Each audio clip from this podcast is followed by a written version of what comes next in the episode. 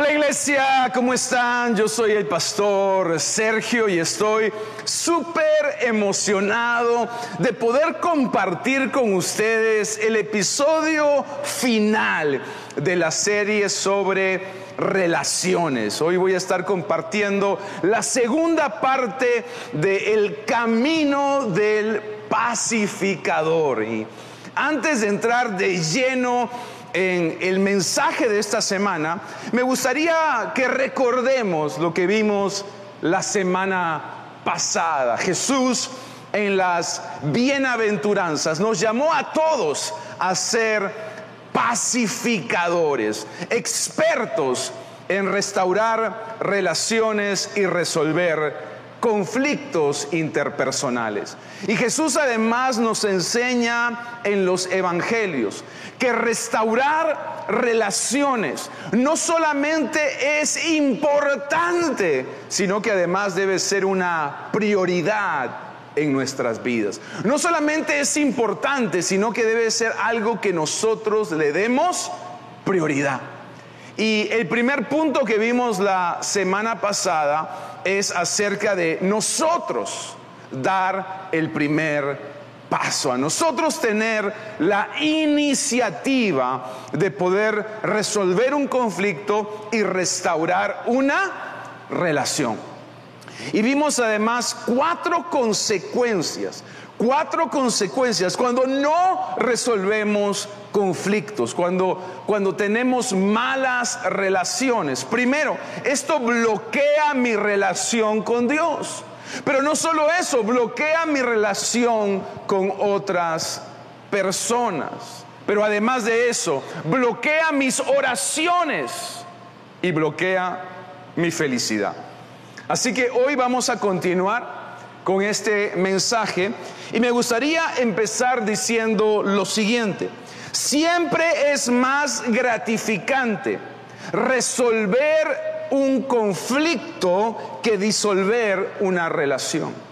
Siempre va a ser mejor, siempre va a ser más gratificante poder resolver un conflicto que disolver una relación. Un pacificador es alguien que es un experto justamente en resolver conflictos. ¿Y cuál es el camino de un pacificador? Lo primero que hace un pacificador, como vimos la primera, ah, la semana pasada, en la primera parte, es da el primer paso. ¿Qué es lo segundo que hace? Mira lo que dice Santiago 1.5. Santiago 1.5 dice, si a alguno de ustedes le falta sabiduría, pídasela a Dios y Él se las dará. Pues Dios da, Dios da a todos generosamente sin menospreciar a nadie. Lo segundo es busca la sabiduría de Dios. Busca la sabiduría de quién?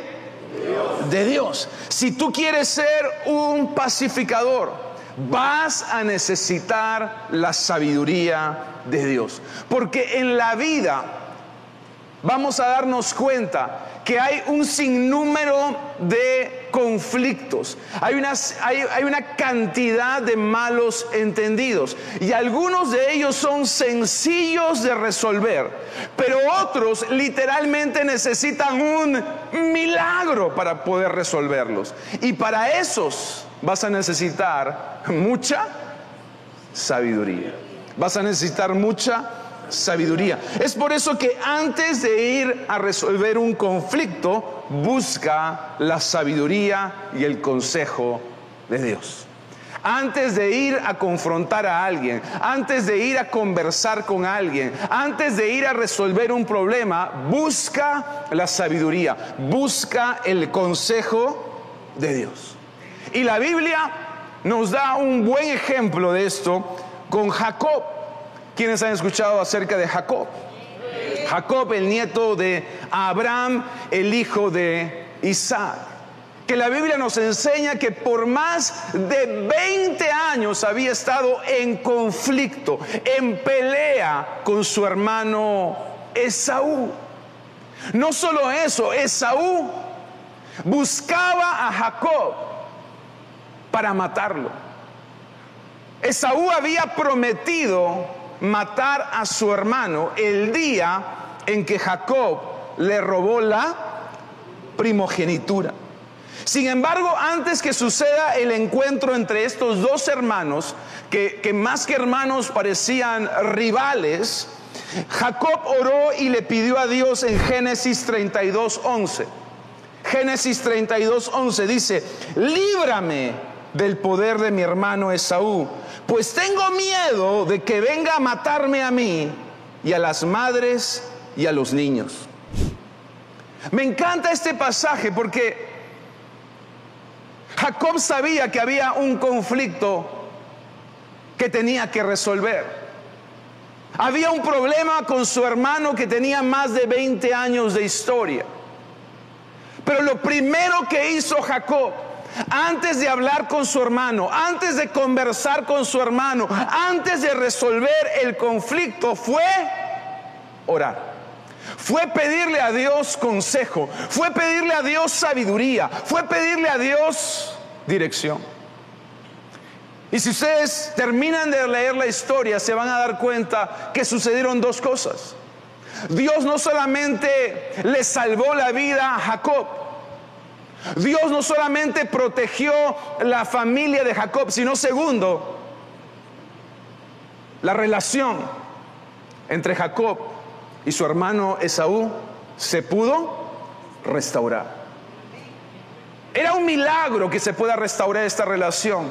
20 años de peleas, 20 años de conflictos, 20 años de ofensas, 20 años de odio. Pero una oración tiene poder para restaurar relaciones. Una oración te puede dar la respuesta que tú necesitas para restaurar una, relación. Una oración te puede dar la solución para un conflicto. Una oración muchas veces es lo que hace la diferencia cuando se trata de restaurar relaciones y de resolver conflictos. Amén. Por eso es muy importante. La oración no debe ser nuestro último recurso sino nuestra, sino nuestra primera respuesta a la hora de restaurar relaciones. Así que les animo, les animo a todos ustedes. En el momento que ustedes sepan que hay una relación que restaurar, un conflicto que resolver, la primera respuesta, recuerden, voy a buscar el consejo de Dios voy a buscar la sabiduría de Dios. ¿Y qué es lo que nos dice Santiago? Que Dios nos la va a dar generosamente, sin hacer acepción de personas. Eso quiere decir que todos tenemos acceso a sabiduría. El problema es que algunos la piden y otros no. Y si hay un área en tu vida donde definitivamente vas a necesitar más sabiduría, es cuando se trata de relaciones. Amén. Segundo, segundo, escucha antes de hablar. Escucha antes de hablar. Mira lo que dice Proverbios 18:13.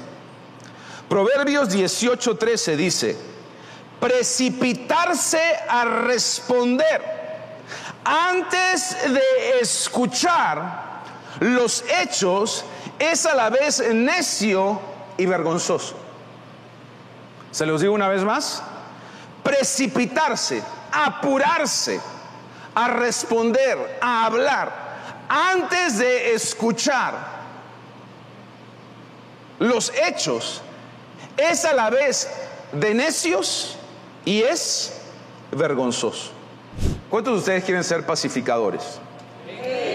Lo primero, tienes que desarrollar el arte de saber escuchar. Debes desarrollar el arte de saber escuchar. Porque no el hecho que tú le prestes oído a una conversación significa que estás escuchando a la otra persona. Si tú eres un pacificador, vas a escuchar con paciencia. Si tú eres un pacificador, vas a escuchar con interés a la otra persona. Y quizás lo más difícil, si tú eres un pacificador, vas a escuchar sin interrumpir a la otra persona. Tenemos que desarrollar el arte de saber escuchar. Las personas que solo hablan y no escuchan normalmente agravan los conflictos. Si tú solamente hablas, hablas, hablas y no escuchas a la otra persona, lo único que vas a lograr es agravar el conflicto. Las personas que escuchan y luego hablan, entonces esas son las que logran resolver los conflictos. El Nuevo Testamento lo dice de esta manera, debemos ser tardos para hablar y prontos para escuchar. Por lo tanto, primero hay que escuchar, luego hablar. Muchos conflictos son malos entendidos y escuchando la versión de la otra persona se puede resolver el conflicto y restaurar la relación. O sea, muchas veces ya solo escuchando la versión de la otra persona uno se da cuenta, wow, es que no lo hizo adrede, es que no se dio cuenta, es que no fue a propósito. Y ya con eso la relación se puede restaurar. ¿A cuánto les ha pasado? A mí me ha pasado varias veces que uno ha ido como Esaú a matar al hermano y se ha dado cuenta que en realidad Jacob no tenía la culpa porque no se había dado cuenta, no lo hizo adrede, no lo hizo a propósito. Entonces tenemos que saber escuchar, tenemos que saber escuchar a la otra persona, porque siempre, siempre cuando se trata de un conflicto hay dos lados de la historia. Hay tu versión, pero también hay otra versión. Así que antes de tomar acciones, escucha. Antes de tomar represalias, escucha. Antes inclusive de tener ya un preconcepto de la otra persona, escucha lo que ella tiene que decir. Amén. Recuerda, tú tienes que prestar oído a la gente para que la gente te preste sus oídos. Tú tienes que prestarle oído a la gente para que la gente te preste sus oídos. Un pacificador sabe escuchar con paciencia, pero lo segundo, un pacificador sabe hablar con amor. Hay que escuchar con paciencia, pero hay que hablar con amor. Hay que hablar con amor. Una vez que escuchaste la versión de la otra persona, responde con amor. Cuando tu respuesta está sazonada con amor, va a ser bien recibida. Mucha gente, aún teniendo la razón, yo puedo tener la razón, yo puedo tener la verdad, pero si no la digo con amor, no va a ser bien recibida. Entonces miren qué poderoso esto, porque muchas veces decimos, pero yo tengo la razón, yo tengo la verdad. Pero si lo estás diciendo con amargura, si lo estás diciendo con odio, si lo estás diciendo con resentimiento, no va a ser recibido de buena manera. Por lo tanto, el conflicto no se va a resolver y la, la relación no se va a restaurar. Y acá no se trata de ganar la pelea, se trata de ganar la relación.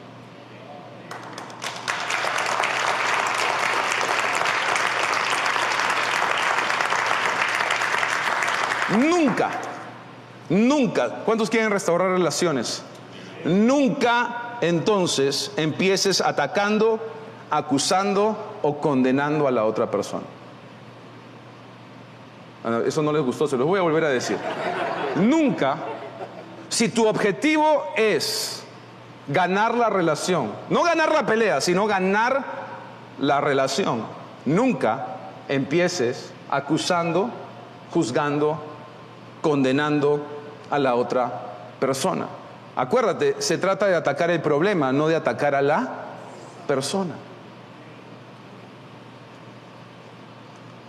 Entonces, antes de decir la verdad, sazónala con amor. Recuerda, porfa, recuerda, la verdad sin amor ofende. La verdad sin amor ofende. Pero el amor sin verdad confunde. Es que no le digo la verdad porque lo amo. No, hay que decir la verdad, pero hay que decirla con amor. Porque la verdad sin amor ofende. El amor sin verdad confunde. Pero la verdad con amor restaura. La verdad con amor restaura. Así que no solo es importante lo que decimos, sino cómo lo decimos. Puedes tener la verdad, puedes tener la razón, pero hay que decirlo con amor. Amén. Mira lo que dice el proverbista. Proverbios 15.1 dice, la respuesta amable calma el enojo. O sea, la respuesta con amor, con amabilidad, calma el enojo. Pero la agresiva echa, echa leña al fuego. Echa leña al fuego. O sea, en otras palabras, mira qué poderoso esto. Tus palabras pueden calmar un conflicto o pueden avivar un conflicto. Tus, tus palabras pueden calmar un conflicto o pueden avivar un conflicto. Me gusta mucho cómo, cómo lo dice la pastora Mirta. Dice, cuando se trata de un conflicto, tú tienes un balde de agua o un balde de gasolina. ¿Qué le estás echando al conflicto? ¿Un balde de agua o estás echando un balde de gasolina? ¿Estamos calmando el conflicto o estamos avivando el conflicto? ¿Cómo puedo calmar el conflicto con una palabra amable? ¿Cómo puedo avivar el conflicto con una palabra agresiva? Tus palabras pueden sanar relaciones o tus palabras pueden dañar relaciones. El doctor James Dobson, que es un experto en el tema de relaciones, dice que por cada palabra tóxica, por, por cada palabra de condenación que una persona recibe, debe recibir 10 palabras de afirmación. ¿Sabes por qué el mundo está como está? Porque estamos usando esa ecuación al revés. Estamos usando 10 palabras de condenación por una palabra de afirmación. Si queremos tener buenas relaciones, tenemos que ser intencionales en escuchar con paciencia, pero hablar con amor. Usar nuestras palabras no para dañar la relación, sino para sanar la relación. Usar mis palabras no para herir, sino para restaurar. Usar mis palabras no para condenar, sino para afirmar. Así que usemos nuestras palabras sabiamente. Esto es tan importante en relaciones, el saber escuchar antes de hablar. ¿Cuántos lo van a hacer? Ah, si lo vas a hacer, dale un aplauso a Jesús.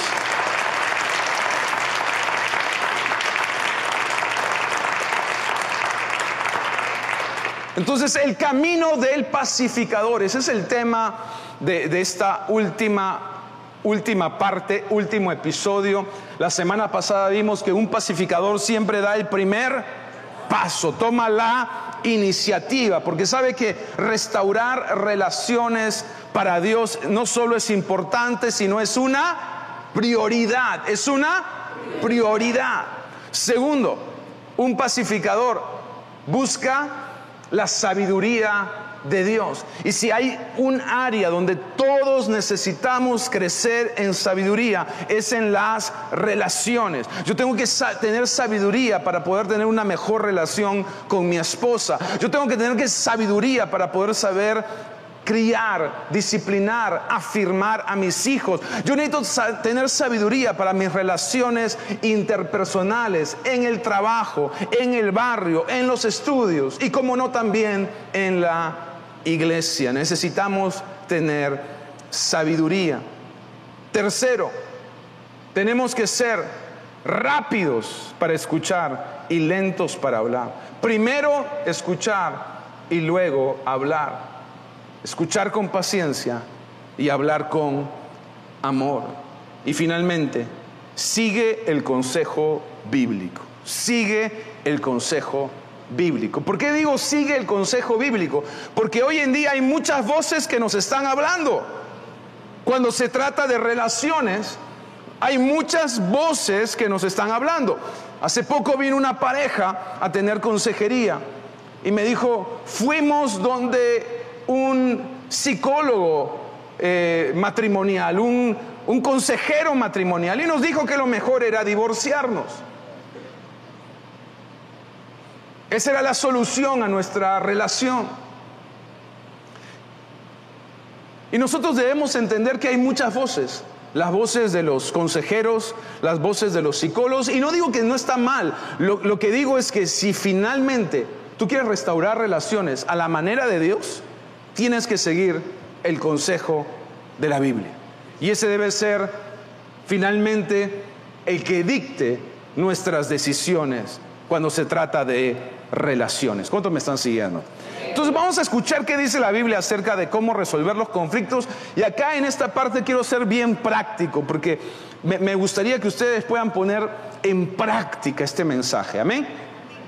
Entonces lo primero, esto para mí es muy revelador, me gustaría que me acompañen a leer el libro de Proverbios capítulo 19, verso 11. El libro de Proverbios tiene mucho cuando se trata de consejos acerca de relaciones. Y mira lo que dice el proverbista en el capítulo 19, verso 11. Dice, las personas sensatas no pierden los estribos, se ganan el respeto pasando por alto las ofensas. Pasando por alto las ofensas. ¿Qué es lo que está diciendo aquí el proverbista? Es que hay ofensas y hay ofensas. Hay ofensas que son menores.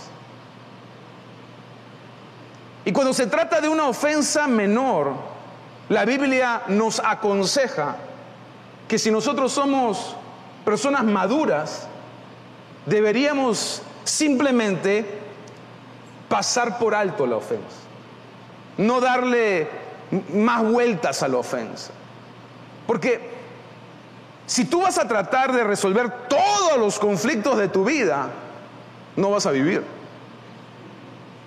Simplemente te la vas a pasar tratando de resolver conflictos. Entonces hay conflictos que no valen la pena. Hay batallas que no valen la pena pelear. Si la persona se pasó por harto, si la persona no te saludó, hermano, sacúdete de eso. Perdona, olvida y avanza. No te hagas, no te hagas una novela donde no hay. Es más, ten mucho cuidado con esas personas que les gusta el drama. Porque si no, lo más probable es que estés en su próxima película.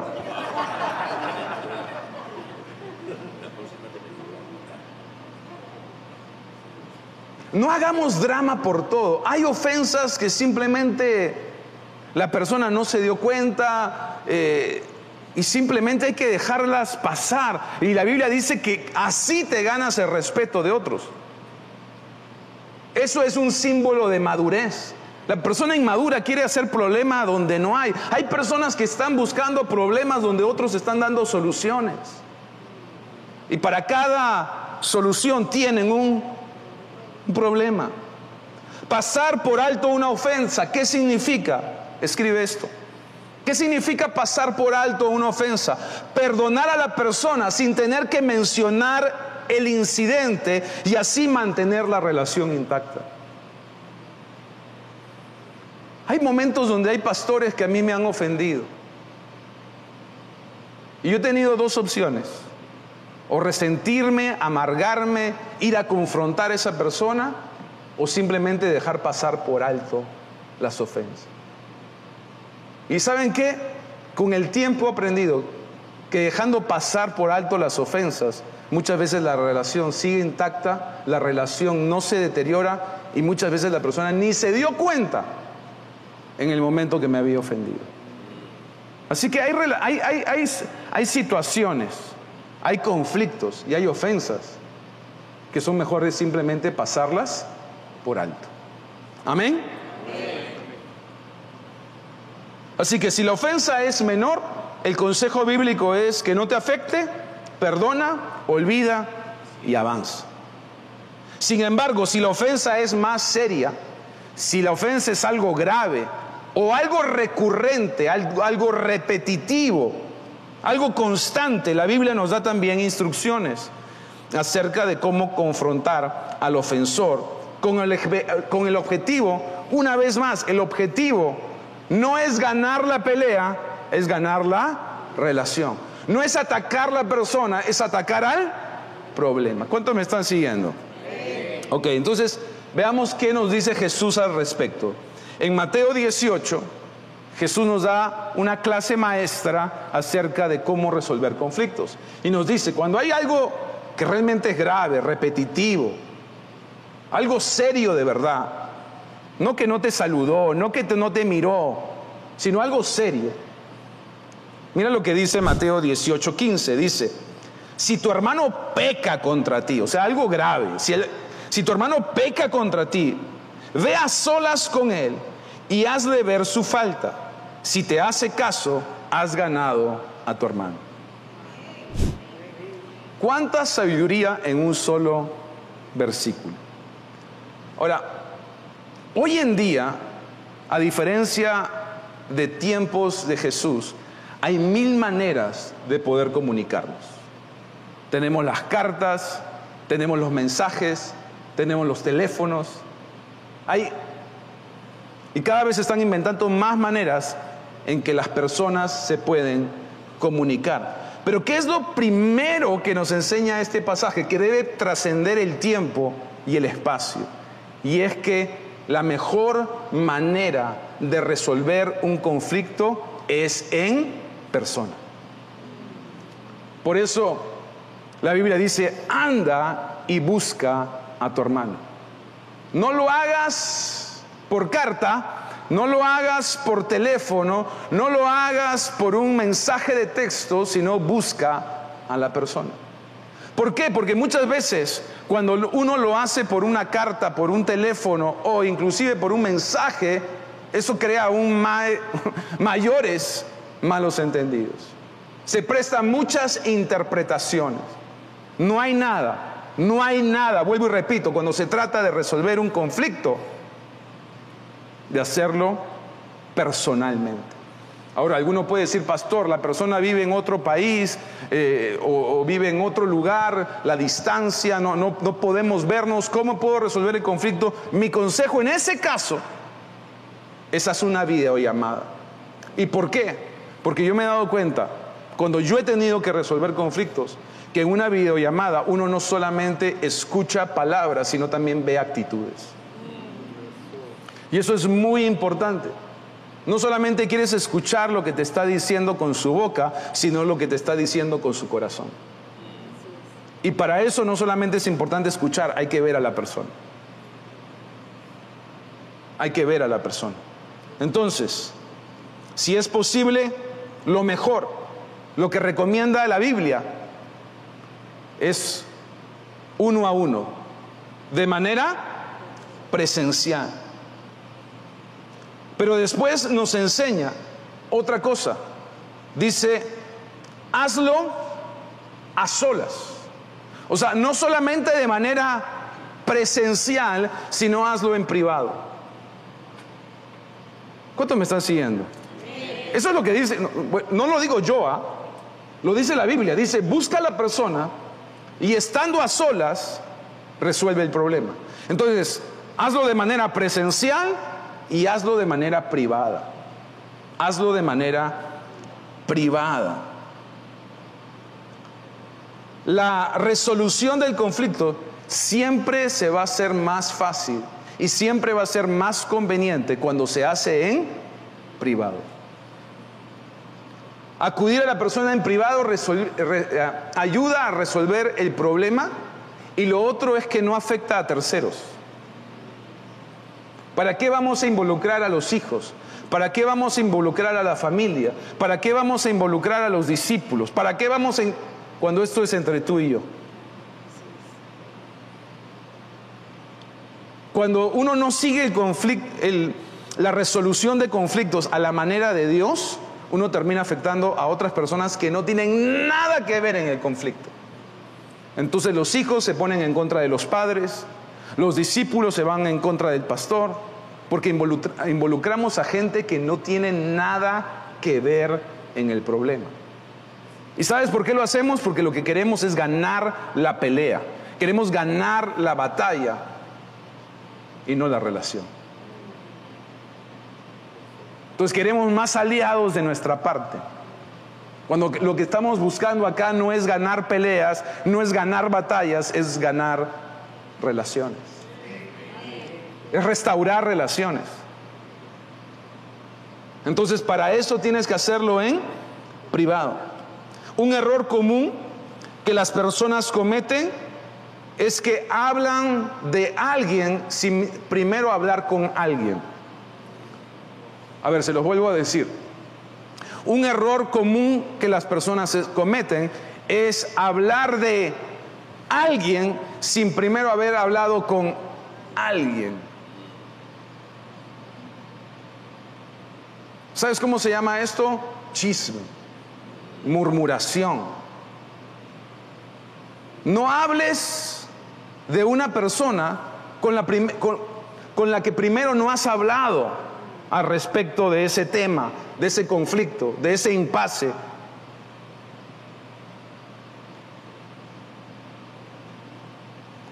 Lo que Juan dice de Pedro, dice más de Juan que de Pedro. Recuérdalo. Lo que Juan dice de Pedro, dice más de Juan que de Pedro. Así que, como cultura de nuestra iglesia, evitemos el chisme, evitemos la murmuración, no solamente la que nosotros decimos, sino que la que nosotros escuchamos, porque para que exista el chisme tiene que haber un uno que habla y uno que escucha. Si no, no puede haber chisme. Para que pueda haber chisme, murmuración, tiene que haber una persona que es la que dice el chisme y otra persona la que escucha el chisme. Tú no seas ninguno de los dos. Dije, tú no seas ninguno de los dos. Cortemos con este mal en la iglesia. Si tú tienes un problema con una persona, no hables de esa persona, habla con la persona. Eso es lo que dice la Biblia. Busca a la persona y en privado resuelve el problema. Busca a la persona. No busques aliados. No busques contaminar a otros. No busques envenenar a la gente. Busca a la persona. Amén. ¿Qué más dice ese texto? Dice, continúa en el verso 16 y 17, dice, pero si no, o sea, si no puedes resolver el conflicto de manera personal y de manera privada, ¿qué es lo que dice? Lleva contigo a uno o dos más para que todo asunto se resuelva mediante el testimonio de dos o tres testigos. O sea, si no lo puedes resolver entre tú y esa persona, ahora sí busquen. Pero busca personas maduras, por favor. Busca personas que realmente van a ser imparciales. Busca personas que van a traer consenso. Busca personas que van a traer un buen consejo en medio del conflicto. Busca personas que ambos respeten y que puedan mediar en la resolución del conflicto. Esto es bien importante. Esto es bien importante. Así que hay pasos que estamos siguiendo. ¿Cuál es el modelo o el consejo bíblico? Primero, si la, si la ofensa no es algo serio, déjala pasar. Olvida, perdona, olvida, avanza. Si la cosa es seria, entonces busca a la persona de manera personal y en privado resuelve el conflicto. Si no se puede resolver, entonces busca a alguien que les pueda ayudar a resolver el conflicto. Alguien maduro, alguien de principios, alguien, alguien que tenga valores. Pero aún así la Biblia dice en el verso 17, si se niega a hacerles caso a ellos, díselo a la iglesia. Y si incluso a la iglesia no le hace caso, trátalo como si fuera un incrédulo o un renegado. Entonces, hay otra instancia inclusive. Cuando dice la iglesia, no está diciendo que vayas a la iglesia como, como iglesia, a un servicio, sino busca al pastor de la sede, busca al pastor de la iglesia. Y ante una autoridad, ya no solamente un consejero, un amigo, sino ante una autoridad espiritual, traten de encontrar una solución, traten de arreglar el conflicto. Yo estoy seguro que si ustedes siguen estas, ah, estos pasos, estos principios, el 99% de sus relaciones se va a poder resolver, se va a poder arreglar. Entonces, yo creo que es importante poner en práctica, poner en práctica esto. Y finalmente siempre tiene que haber una voluntad de poder darle y otorgar perdón y también de recibir perdón. Yo creo que esto es muy importante, muy importante. O sea, yo, yo debo ir a un conflicto con la disposición, que no importa lo grave que me haya hecho la otra persona, voy a perdonarlo. Así como Jesús y Dios nos han perdonado nuestras faltas, nosotros también tenemos que perdonar.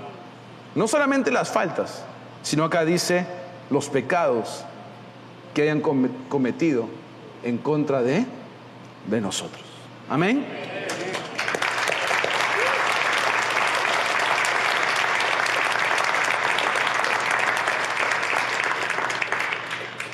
Termino con esto, hermanos, y es, ¿cuántos de ustedes quieren ser pacificadores? ¿Cuántos de ustedes quieren restaurar relaciones? Algo que es súper importante y lo vimos en la segunda semana de esta serie es que yo no puedo dar lo que yo no tengo. La Biblia dice que nosotros amamos porque Dios nos amó primero. Y ese principio se, se presta a todas las áreas de nuestra vida. Yo no puedo perdonar si primero no he sido perdonado.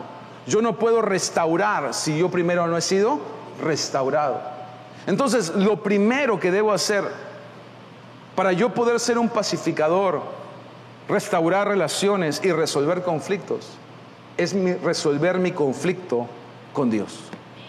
Porque muchos de nosotros hemos vivido alejados de Dios y algunos inclusive hemos vivido peleados con Dios. Muchos de nosotros hemos vivido distantes de Dios y muchos de nosotros hemos vivido dándole la espalda a Dios. Y es imposible estar peleado con Dios y tener amistad con el mundo.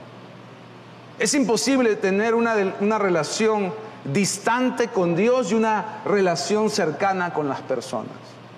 Mi relación con Dios impacta, influye en todas mis relaciones. Por eso lo primero que tenemos que hacer es restaurar nuestra relación con Dios. Porque mi relación vertical va a impactar todas mis relaciones horizontales. Entonces empecemos hoy haciendo una oración para restaurar esta relación y que eso me ayude a restaurar esta relación. Amén. Así que les voy a pedir a todos que cierren sus ojos ahí en sus casas y acá también de manera presencial, todo ojos cerrado, todo rostro inclinado. Y les voy a pedir que repitan junto conmigo y le digan, Señor Jesús, hoy te pido perdón por mis pecados.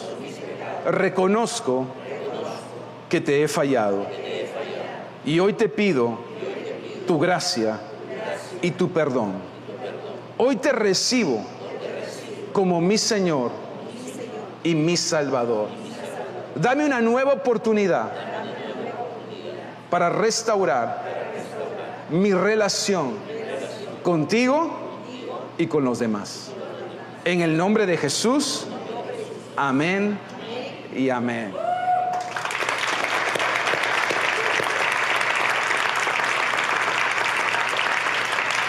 Buenísimo, buenísimo. Mira, si tú has hecho esta oración por primera vez, Queremos darte la bienvenida a la familia de Agua Viva y queremos decirte que estamos súper contentos de que nos hayas acompañado, ya sea de manera virtual o de manera presencial a nuestras experiencias. Te quiero además animar a que te sigas conectando y recibiendo de parte de Dios. Y si tienes alguna pregunta, duda o quieres más información acerca de nosotros, va a haber un número en pantalla al cual nos puedes llamar o nos puedes escribir y con mucho gusto te vamos a responder. Una vez más, bienvenido a la familia de Agua Viva. Y con todos los demás, hoy estamos terminando una serie de cuatro semanas sobre relaciones. Hemos hablado acerca de la importancia de lo que hacemos antes de las relaciones. Hemos hablado acerca de cuál es el fundamento de las relaciones. Y hemos además hablado de cómo restaurar relaciones. Pero todo esto es bueno, pero lo más importante, lo más importante es poder aplicarlo, es poder ponerlo por obra. No solo seamos oidores de esta palabra, seamos hacedores. Así que empezó el colegio y también hoy en la iglesia les vamos a dejar tarea a todos. ¿Y cuál es la tarea? La tarea es la siguiente. Pidámosle al Espíritu Santo que nos muestre qué relaciones debemos restaurar. ¿Qué relación está rota? ¿Qué relación está quebrada? ¿Qué relación está dañada que debemos sanar y que debemos restaurar? Y una vez que el Espíritu Santo te muestre quién es la persona, yo quiero que tú sigas el camino del pacificador. ¿Qué significa eso? Tú vas a dar el primer paso. No, pastor, pero él me ofendió. Sí, pero la Biblia nos dice que si nosotros somos cristianos, no vamos a esperar a que nos vengan a pedir perdón, sino que vamos a dar el primer paso. Y vamos a buscar a esa persona. Y vamos a conversar con esa persona. Ahora, haz como Jacob. Ora antes de ir a hablar. Pídele a Dios sabiduría para saber qué decir, cuándo decirlo y cómo decirlo. Y cuando te sientes con esa persona, recuerda, hay que tener paciencia para escuchar y amor para hablar. Antes de hablar, dale la palabra y apréndelo a escuchar. Y finalmente sigue el consejo bíblico. Si es una falta simple, déjala pasar. Si es algo complicado, arréglalo. Pero arréglalo en privado, arréglalo en persona. No buscando ganar la pelea. Acuérdate, lo importante aquí es ganar la relación. Así que iglesia, tienen tarea. Vamos a ser pacificadores. Vamos a ir a traer paz a nuestras relaciones. Cada uno de ustedes debe convertirse en un agente de paz en el lugar donde ustedes están, en el trabajo, en el barrio, en la iglesia o fuera de la iglesia. Traigamos paz a las relaciones. Amén. Vamos a orar. Padre, yo te doy gracias por esta serie y por este mensaje de relaciones. ayúdanos, Señor, a no solo ser oidores, sino también hacedores de tu palabra. Ayúdanos, Espíritu Santo, a poder ver qué relaciones debemos restaurar, qué conflictos debemos resolver. Danos, danos el discernimiento para saber qué dejar pasar, qué dejar pasar y qué debemos confrontar. Ayúdanos a escuchar con paciencia y ayúdanos a hablar con amor. Pero sobre todo, ayúdanos a no ganar batallas, a, no ganar peleas, sino en este tiempo más que nunca, ayúdanos a ganar relaciones. En el nombre de Jesús, amén y amén. Dios los bendiga, Dios los guarde, que tengan una increíble, increíble semana y no se pierdan porque la próxima semana empezamos una nueva serie que va a estar súper buena. Tengan muy, muy buen fin de semana. Muchas bendiciones.